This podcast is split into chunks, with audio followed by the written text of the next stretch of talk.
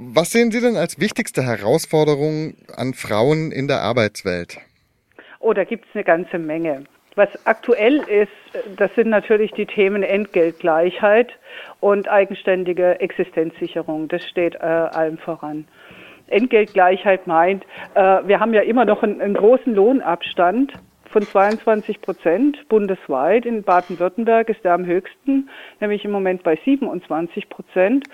Und äh, das rührt daher unter anderem, dass äh, frauentypische Tätigkeiten immer noch deutlich geringer bezahlt werden als männerdominierte Tätigkeiten. Ne? In der Industrie, ähm, zum Beispiel im Metallbereich, wird einfach deutlich besser bezahlt als im Sozial- und Erziehungsdienst im, im öffentlichen Dienst.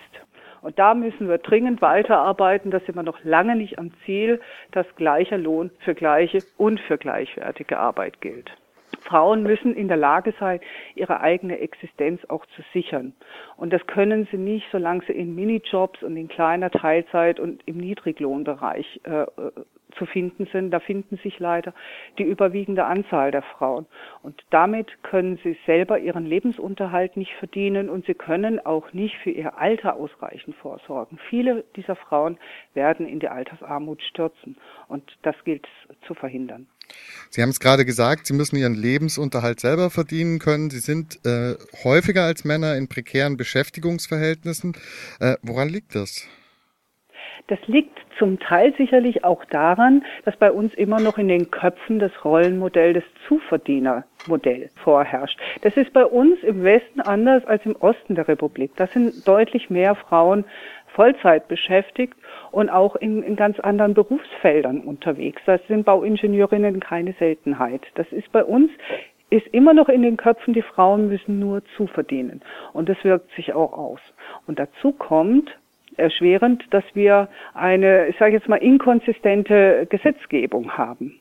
Das passt einfach nicht zusammen. Auf der einen Seite müssen Frauen seit 2009 ihren eigenen Lebensunterhalt sichern, solange die Kinder äh, älter als drei Jahre sind im Fall der Scheidung. Aber auf der anderen Seite wird es ihnen enorm schwer gemacht, genug zu verdienen zum Leben, zum Beispiel durch das Ehegattensplitting.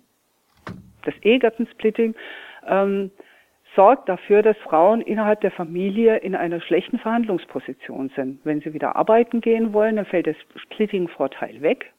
Und dann müssen sie den erstmal wieder dazu verdienen, bevor überhaupt was dabei rausspringt.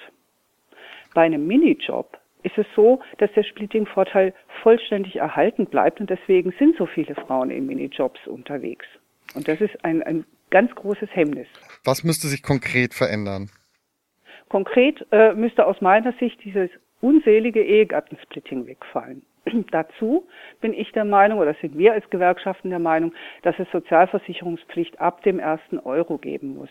Dann hat man auch nicht mehr so einen Sprung von einem Minijob, in dem man keine Abzüge hat, in, in ein Teilzeitarbeitsverhältnis. Und grundsätzlich muss es Frauen ermöglicht werden, ein, ein höheres Arbeitszeitvolumen äh, zu arbeiten. Da äh, ist es nur leider so, dass immer mehr Frauen in Teilzeit arbeiten. Also der Teilzeitanteil bei den Frauen ist enorm gestiegen. Zugleich die Erwerbsquote, da liegen wir im Moment bei über 70 Prozent. Seit 2001 hat die äh, erheblich zugenommen. 2001 waren es noch 63 Prozent. Aber es arbeiten inzwischen doppelt so viele Frauen in Teilzeit wie 1991. In den letzten Jahrzehnten haben sich die Arbeitsbedingungen in Deutschland generell verschlechtert. Nichtsdestotrotz haben sich ja auch Sachen einfach verändert. Inwiefern würdest du sagen, dass die Frauenbewegung diese Veränderung der Arbeitswelt in den letzten Jahrzehnten mitgeprägt hat? Wir haben die, glaube ich, ganz erheblich mitgeprägt in den letzten Jahrzehnten. Da hat sich ja auch viel getan. Ne? Also wenn ich mal jetzt zurückdenke an die 80er Jahre, da fing das erst an, dass man über Gleichbehandlung von Frauen erheblich nachgedacht hat. Äh, 1980 erst wurde äh, eben Übereinkommen zur Beseitigung äh, der, jeder Form von Diskriminierung der Frau das Recht auf gleiches Entgelt und auf Gleichbehandlung bei gleichwertiger Arbeit verankert für die Frauen. Das gab es ja vorher in der Form überhaupt nicht. Ne? Und äh, das wäre ohne unser Engagement nicht zustande gekommen. Mitte der 80er Jahre dann wurde das Beschäftigungsförderungsgesetz äh, verabschiedet und damit wurden dann Teilzeitarbeitsverhältnisse überhaupt erstmal der Vollzeitarbeit rechtlich gleichgestellt. Auch das gab es vorher nicht. Und äh, wir haben dann in den 80er Jahren auch die Forderung nach Gleichstellungsbeauftragten und nach Frauenförderung erhoben, das aber erst äh, deutlich später gekommen ist. Ne? Inzwischen haben wir Gleichstellungsgesetze für den öffentlichen Dienst, ähm, die sicherlich noch zu verbessern sind, aber es gibt sie überhaupt erstmal. Und äh, das ist schon eine ganze Menge, was wir in den 80er Jahren zustande gebracht haben. Dann kam äh, das Erziehungsgeld und der Erziehungsurlaub wäre ohne unsere, ähm, ohne dass wir dafür gekämpft hätten, niemals möglich gewesen. Damals war das noch 86 äh, ein voll, voller Erziehungsurlaub.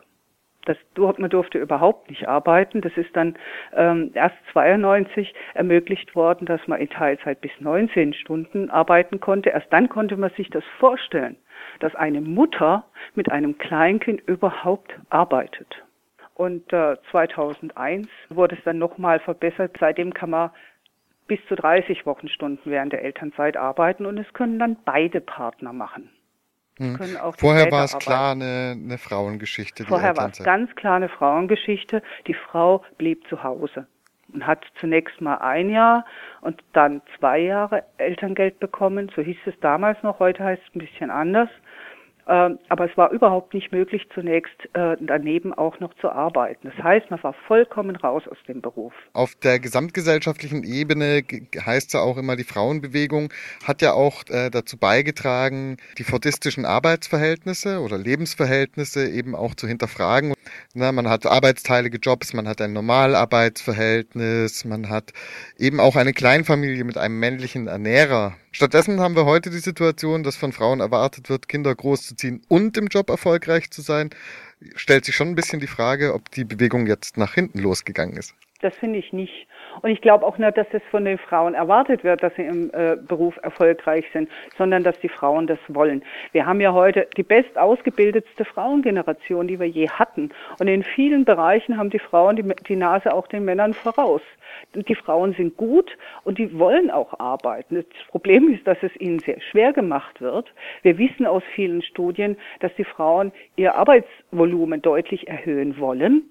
Äh, und wir wissen auch, dass die Männer inzwischen äh, große Lust haben, äh, auch nach ihren Kindern zu schauen und die nicht nur aus der Ferne zu kennen und nicht nur der Wochenendpapa zu sein, sondern dass die auch gerne weniger arbeiten würden. Und wir müssen ganz dringend die Arbeitszeitdebatte führen.